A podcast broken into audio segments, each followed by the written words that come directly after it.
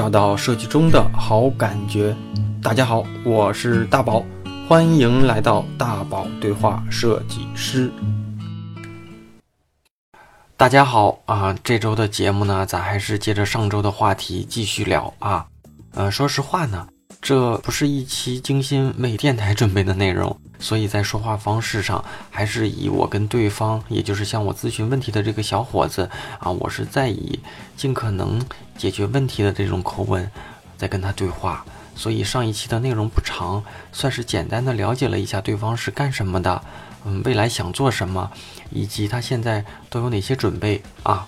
那这期节目呢，其实主要是在解答他具体的一条一条的问题啊。小伙子呢也有一个问题清单，所以我们就一条一条一条的，他提问题啊，我以我个人的这个经历也好啊，建议也好啊，再给他做回答。所以呢，还是那句话，所有的建议呢。都只限于我个人的看法，大家认为有帮助就行，也不见得我说的都对哈。在咱们今天的节目开始之前，再允许我提醒大家一下，就是咱们电台的更新时间是每周三晚上的十点钟左右啊，准时会在我的微信公众号上面推文给大家，大家搜索“大宝频道”，就是汉语拼音“大宝频道”的汉语拼音就能搜到哈。那这个时候呢，你也可以在喜马拉雅。网易云音乐和后期同步的荔枝 FM 上搜索“大宝对话设计师”来准时收听。如果你觉得这期节目对你有帮助，记得评论评论、留言留言给我哈，所有的留言我都会看啊。然后也可以分享跟推荐给身边的朋友啊，订阅才是真爱。那好了，我就不多啰嗦了，咱们开始今天的内容吧。但是电台更适合工作啊。无聊的时候听一听，我也喜欢听电台。嗯，对，因为它不用眼睛。对，所以你要是没有阅读的这个习惯，甚至说没有深度阅读的这个习惯，现在还不晚。我觉得任何时候都不晚。但是如果一直都养成不了，我觉得对自己来说的竞争力也不够。就是你没有看很多，所以你就不知道这个东西的形成的过程是什么样。你连提出品牌的一些专业术语可能都不知道。嗯，就容易有这种问题，就是它也有一些门槛的，它也有一些理论的，也也有一些经典的著作来支持的，它也有一些经典的案例。你这些东西可能都是跟客户忽悠他的时候能唬住他的东西。所以说你设计做得好，只是最后的一个手，后背后的故事其实比你设计还重要。嗯，明白了，老师，我回头把公众号的东西再。回去翻一下，然后里头有您有您推荐的书是吧？对你可能你你可能你你回复一些书单，可能就有。啊，我忘了啊，但是如果没有的话，你就翻翻吧，以前都有。行。然后，呃，第三个问题 就是之前给您提的第三个问题，就是，嗯，呃，跟别的设计师一般都怎么沟通合作？因为我没有就是。在比较专业的设计公司，跟别的公司、跟别的设计师对接过。嗯，首先是这样的啊，首先就是设计师之间，如果嗯平行的工作之间是没有需要协协作的。嗯，你可能需要给这个客户做的是 logo，那他可能是需要给别的客户做的是画册，那那个人可能做的是界面，所以这些东西完全没有交叉，那就不需要沟通。啊，需要沟通的一般都是。所谓的客户部跟设计部，就是客户部是对接客户的，啊，那如果你一个比较正正规的设计公司来说是这样的，就是肯定是除了管理层啊，除了管理层，最起码有两个部门，一个叫客户部，一个叫设计部。那客户部是当这个客户找到你们这个部门要需要做什么东西的时候，首先是客户部来对接、整理需求、开会，把所有的东西整理清楚之后。嗯，然后交给到设计部，设计部就需要根据客户部下的需求，一二三四，安排时间，安排周期就开始做。那这个时候更多的都是跟客户部的同事们合作，啊，内部之间其实设计师跟设计师之间的合作不多。但是如果你是一个资深设计师，你手下有一些小设计师或者初级的，或者是说你是一个初级的，你上面有一个很高级的设计师，那这是有一些交集的。这种时间其实看具体项目了，无非就是高阶的指点一下，低阶的嘛。那这个阶段还得看具体的工作。你要是作为一个高阶的，或者说你作为一个公司创始人兼设计师的话，那遇到客户，你可能会招两个设计师。首先就是根据项目和能力来分配工作。假如你眼下下面有两个设计师哈，那你首先是对这两个人的能力得有一个评估。那这个人是擅长排版的，那那个人是擅长画画的。项目来的时候肯定是按需求来分。那这个人肯定给对方都是更适合他们的工作。第二就是你得把控好时间，在什么时间得出一个初稿，在什么时间你得需要跟你过一下方案，什么时间得需要修改。什么时间得需要跟客户对，那这些都得你随时查看，啊，至于说你的风格是严厉的呢，还是鼓励型的呢，还是说需求要求比较低，客户满足就好就可以的型这种类型的呢，还是说嗯一切都让那个下面的设计师跟客户沟通，你只做背后的这一一个人，就得完全看自己了，啊，这个风格是不一样的，就像有些人他是属于鼓励型的，你做的再怎么差，我只挑出你的问题，你就改就行了。但有些人呢是要求特别高，那我有时候说话就特别冲的那种，不行就不行，就一点都，我觉得我工作上说话是毫不客气的那种，那有些人也受不了。那有些人，我相信大部分人不像我这样，但是我确实就是这样的。但是这件事儿一过去，咱们俩该干嘛干嘛，我可能就忘了。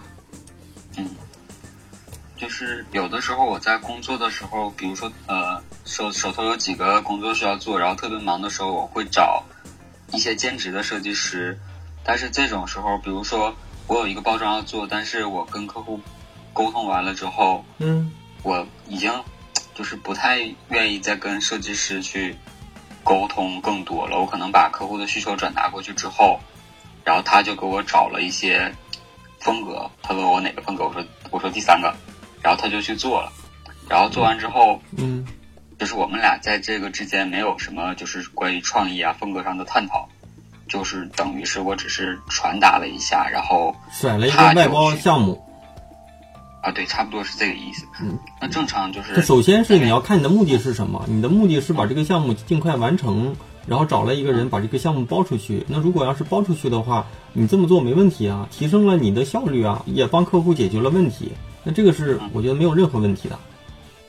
啊，我我是想说，像这种就是跟设计师对接，不需要我们俩在一块儿就是 头脑风暴一下，或者是商量一个风格，还是说 我用这种方式比较？当然不用了。首先是首先是你要看你的目的是什么。如果说这个项目对你来说特别重要，那这个东西客户也比较在意创意的这个所谓的爆发度啊，就是说希望说这个东西能出来是有一些色彩的，而不是你帮我做出来就好的那种。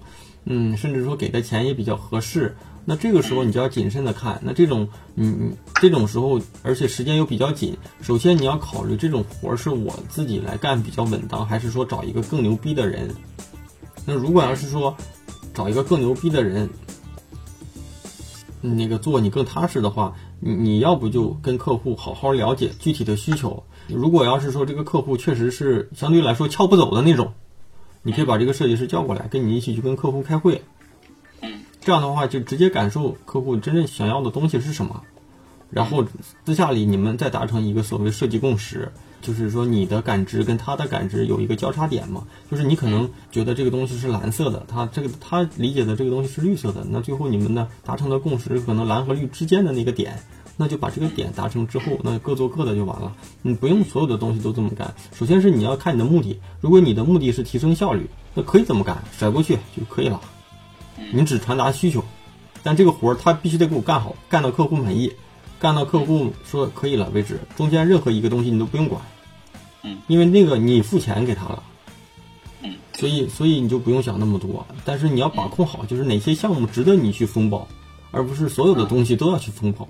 一般我的风格就是，如果这个东西我做不过来，那我不会掺和任何精力再去想它。假如说我把这个活分给你了，那就归你了，从头到尾一条龙你就得给我干好，我就任何问题你都给我承担责任。这个项目从开始到最后结束，问题都解决掉了，那我给你钱。等等有任何问题，那咱们再说道说道。要不然一个人的精力是有限的，你要是每个东西都这么干，你也干不完。对，回头回头你会发现吧，你跟他谈好价钱了。然后呢，你还帮他去想，那最后呢，给他来减轻了负担之后呢，你钱还没没少给人家，然后你的精力就会被在这样分担分担之后呢，都没了。嗯，那就像这样的，就是呃，设计师提供给我做完的东西之后，我我看完之后，我觉得不是特别好，但特别好，不是特别好。首先是这样的，首首先是这个做的过程当中，你得时时刻跟他说一声，就是假如说这个设计一个海报，然后你们俩达成一个共识，他说这个风格行不行？你说可以，然后你可以说，那你什么时间能出一个初稿？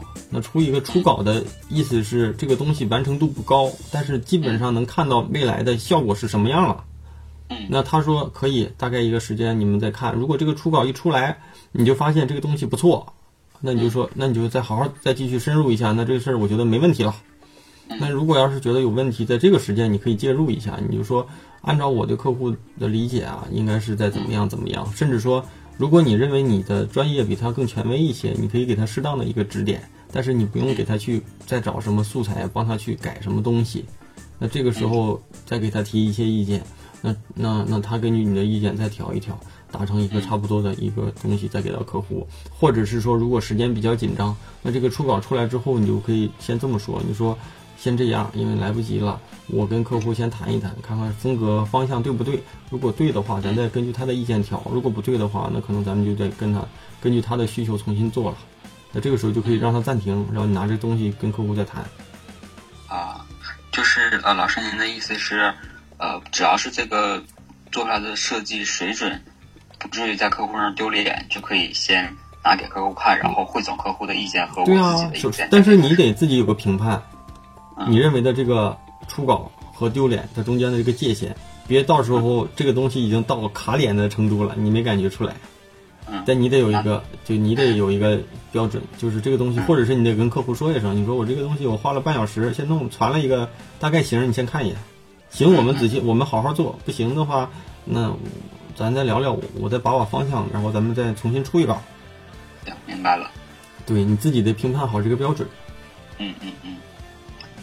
嗯，第四个问题是，就是刚才也跟老师聊到，就是说虽然我做了几个那个。品牌的东西，但是我自己知道是野路子，然后就想知道，就是真正的那个品牌全案的流程大概是什么样子？就是一个客户什么都没有，他只是有自己的经营项目，过来找到设计公司。首先啊，我知道你这你的你指的这个意思就是，他就想做一个生意，但是现在需要就是所谓的给他一个方向。对。但是我的建议就是哈。我的建议是，按照你现在的能力跟经验呢，这种活儿尽量少做，因为其实做这种东西，第一是耗费你的精力，第二是，嗯，小的企业或者说小的、小的这种老板做这种活儿没用，大的这些企业和和老总，可能也不会找个人设计师在做这种事儿，嗯，所以你做这种活儿和你你给他做一个 logo 和和给他做一套所谓的策划加 logo 的价钱可能差不多。在你没理解的这个所谓的真正的这个行业和专业的知识体系之前呢，这种活儿可以先放放。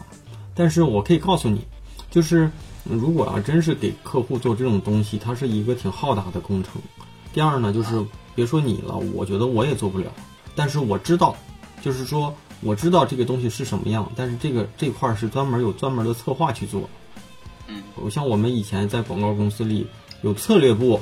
所谓的客户部把项目接过来，然后策略部呢，首先如果要是真正的大客户呢，还会做一些市场调研。那这些活儿我觉得有点大哈。但是首先是这样的，它有一套工具，所谓的营销工具跟品牌工具，什么对吧？USP 理论啊，三 W 理论这些你可能都不知道，对不对？不了解。对，有一些你像奥美呀，什么智威汤逊，它内部还有自己的研发工具。啊，奥美有这种什么蝴蝶工具啊，什么九阳真经，就是内部的一个所谓的品牌三六零。奥美有一个品牌奥美三六零，啊，就是所有的东西它有一套的表格，你所有的东西你需要跟客户真正的问诊填进去，填进去之后呢，梳理出来你的产品特征，你的用面对的用户是哪群人，用户的感知，然后用户的洞察，用户洞察之后，我给你切分的定义，切分的定位是什么样的？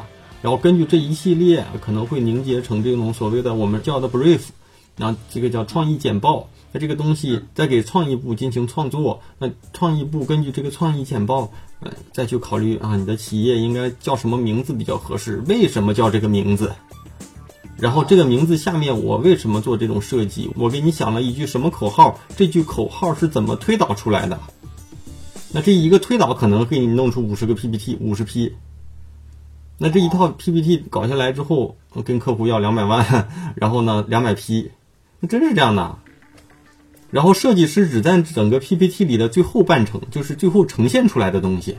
当年我有一个朋友，他是联通那个 Word Word 的那个项目上线，就是 WO，你记不记得？橘黄色的那个，那个 Word 的 logo，那真是玄学佛学什么的，什么策略什么一顿一顿给你掰。我为什么叫这个 Word？Word 的理论是什么？针对什么样的人啊？这个后期的调性是什么样？我这个 logo 的取自是有什么说法的？各种推导，各种所有的极端情况下的使用跟演变做完之后。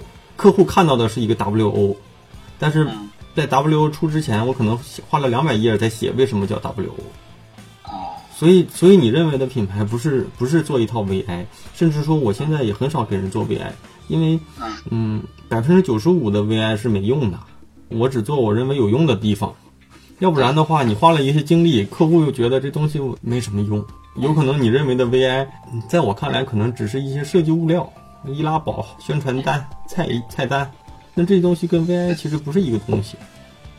嗯，就是，但是现在确实有客户，比如说他是卖海参的，然后他过来找你说我是卖海参的，但是我没有名字，我也没有宣传语，没有 logo，就是什么都没有，然后希望咱们我我给他全都做出来。但是说实话哈，就是咱就我觉得哈，嗯，就是你真认为一个老板。四十来岁的人，甚至五十来岁的人，一个生意人，你起的名字比他自己起他的企业的名字起的要好吗？呃，我不相信。说有有一些行业吧，他们那些老板确实是文化水平相对来说不是特别高。不是特别高的人，他的实战经验高。我就问你，如果要是没有脑白金这一个产品出来，你让所有的。啊，就所谓的这些呃品牌大师起，他可能起不出脑白金的名儿，但是只有真正有这种行业实战经验的营销经验的人在做这些事儿，他可能会起出这样的名儿。我是感知啊，什么样的人叫什么样的名是就挺挺对应的。那李大才，那他叫李大才，那也是因为他有这种气质，他才能叫李大才。他卖海参，你给他起一个多么洋气的名儿，还给他配个英文名，不见得他起一个大连海参。自家自产大连老老李海参，那个卖的要好。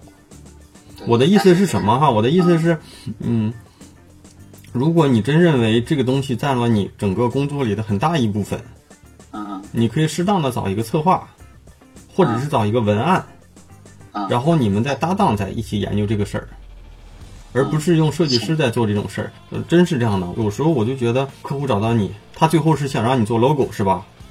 或者是想让你做 logo 啊、名片啊、包装是吧？但是你会发现，你给他做 logo、名片、包装之前的起名啊、口号呀、定位呀，附加工作是不算钱的。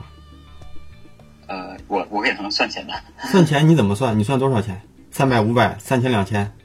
嗯，其我我之前那个就是有一个跟我合作的文案是取名的话，我给公客户是一包一千块钱。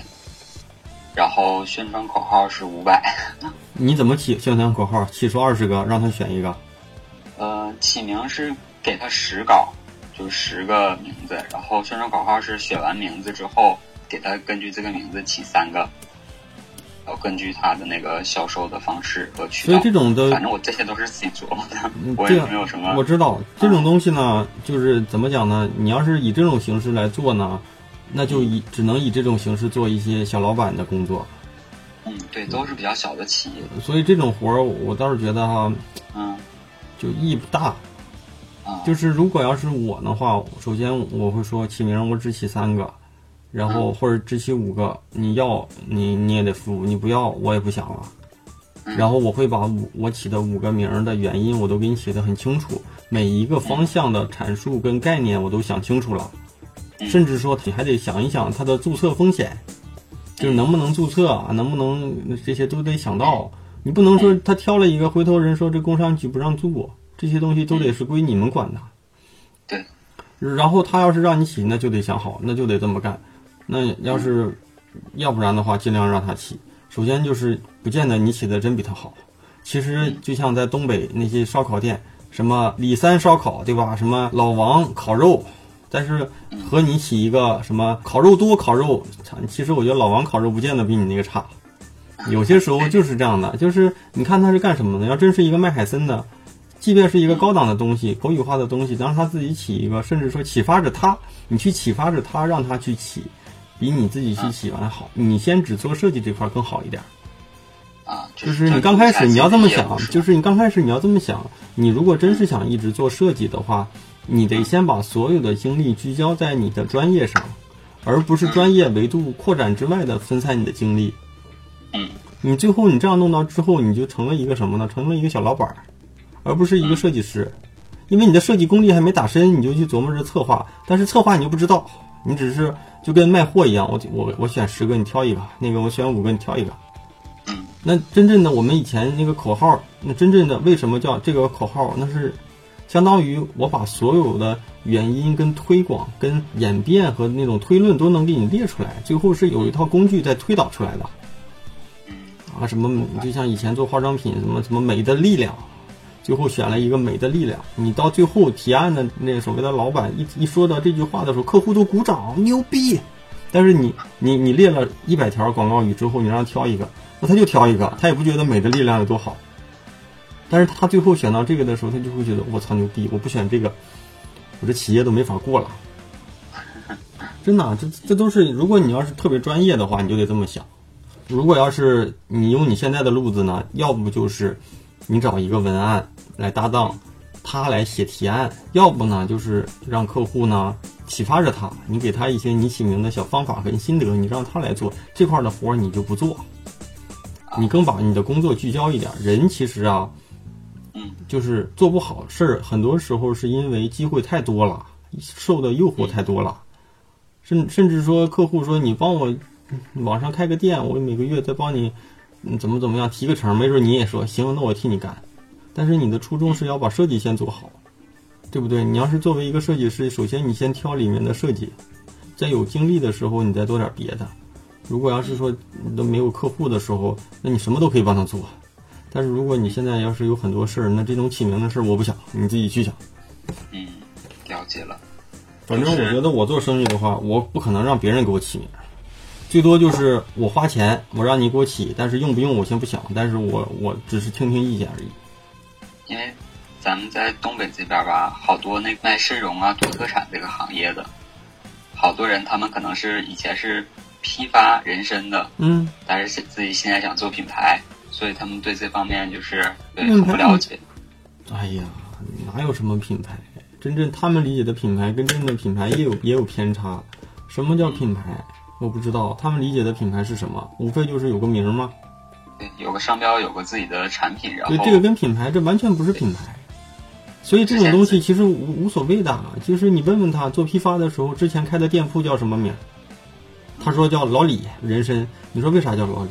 他说我就姓李。我说你用了几年？他说我这自从我干了十五年了，我之前就叫老李。我说那这就是你的品牌。嗯这是就什么人品即品牌，就像那个褚橙、褚时健。那现在你褚时健、褚橙你知道吧？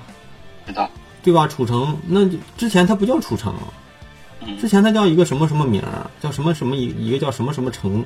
然后当地的老百姓就觉得这个老头做这个东西就是费尽了心思，这个东西就是他的人一样。后来把他的这个橙子给改了，就因为这样的话，就是相当于我用我的人品保证我的东西。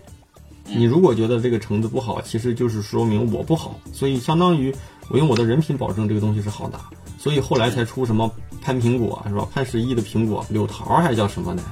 就是全是用这种的，就是我用我的人品在保证，所以我觉得没什么不好的，就是反而这种当地的你说的这些越是口语化的东西反而越好，不用想着变着方弄得那么洋气，最后不伦不类都不是自己了。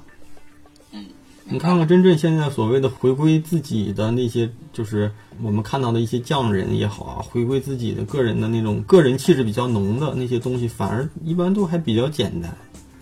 随便起的那么西化、洋化、高大上的东西都记不住的，都那么想的话，一般还都容易忘。我的网名也好，干嘛也好，你看我一直也没，这就是我的小名。所以谁都这么叫。好记。对啊，无反正无所谓了，我觉得能记住，大家觉得哎无所就可以了。说了这么多，绕了这么多，我的建议就是这种活儿，要不你就有一个所谓的策划文案。嗯，如果客户付钱了，嗯，我认为你也别对付，把这个东西，我这个五个名字的原因给他所谓的推导出来。我为什么叫这五个名儿？每一个名儿我都有说法，然后每个口号我都有说法。类似的竞品怎么做的？竞品的口号怎么做的？我们怎么做的？对不对？它的法律风险有没有？我们都考虑到了。最后给客户一个 PPT，他觉得我花了一千，甚至花了两千，我真值。这是东西有说法的。嗯，要不然人就感觉我收了一条微信，这个五选一，那个四选一，我这一千块钱就花出去了。我觉得我不值。第二就是你这套 PPT 弄完之后呢，以后你可以给别的客户看。你说我起名是有据可循的，甚至说我们给人参这个老板在做的时候，我们查了市面上二十家人参的品牌。他们怎么做的？我能查到的起名的原因是什么？甚至说我理解的起名的原因是什么？我们在做的时候是怎么考虑的？那这样的话，人觉得我花了一千还是花两千值？然后你以后也可以用同样的套路，第二个人也用这种套路去做，第三个人也用这种套路去做。啊，要不然呢，就干脆就尽量就别做，友情的给他一些建议，让他们自己定。嗯，然后你只做设计这块，你首先得先聚焦，干什么东西都是先聚焦。就以你个人而言，我倒是觉得你就做你自己的事儿去。嗯，好的。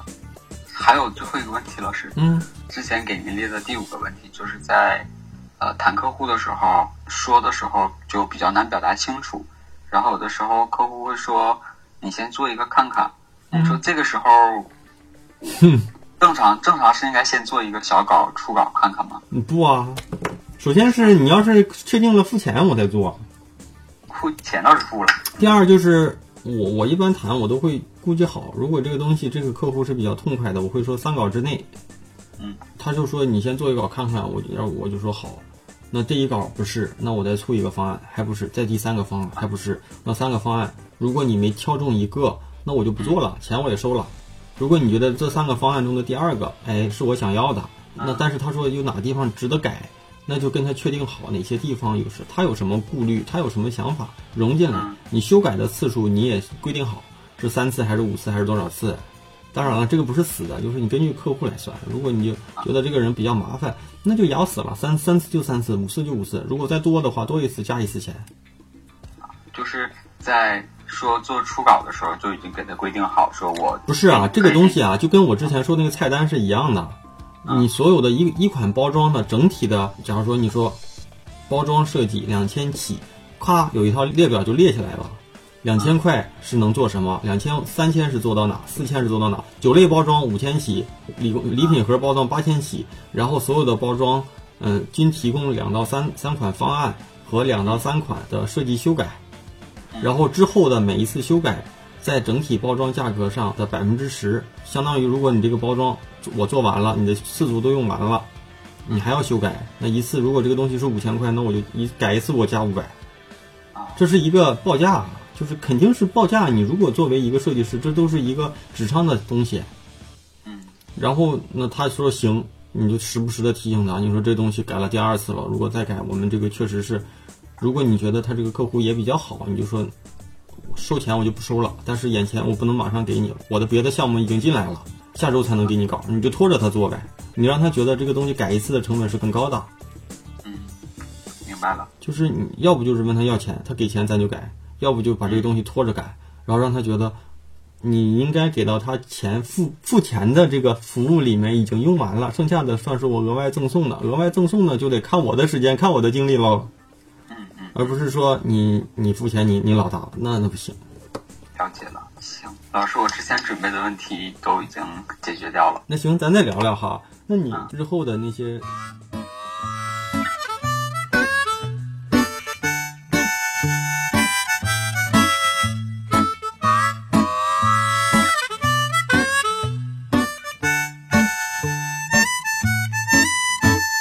如果你看到我没理。那是我故意的。大晚上我还戴着墨镜，我就是在装逼。我有一辆小夏利，我的钥匙链是奥迪。出门必须有司机助理，否则我哪儿也不去。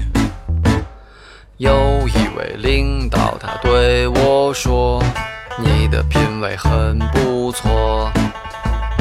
如果再多听些古典音乐，就会进入另一个世界。”我顿时对他心生敬意，我频频点头表示赞许。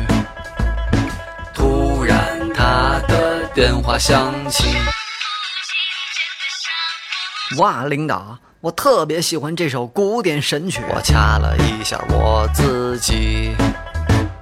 活在世上，人来人往，形形色色模样，分不清楚谁是好人，谁是大灰狼。林子很大，鸟儿很多，不要迷失方向。人在江湖，我行我素，该装就得装。每个人都是生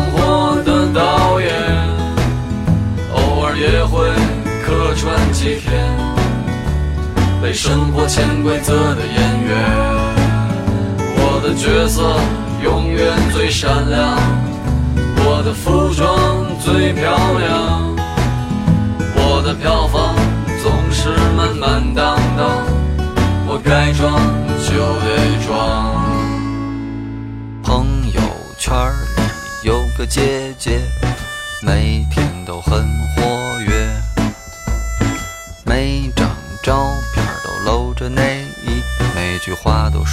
很文艺。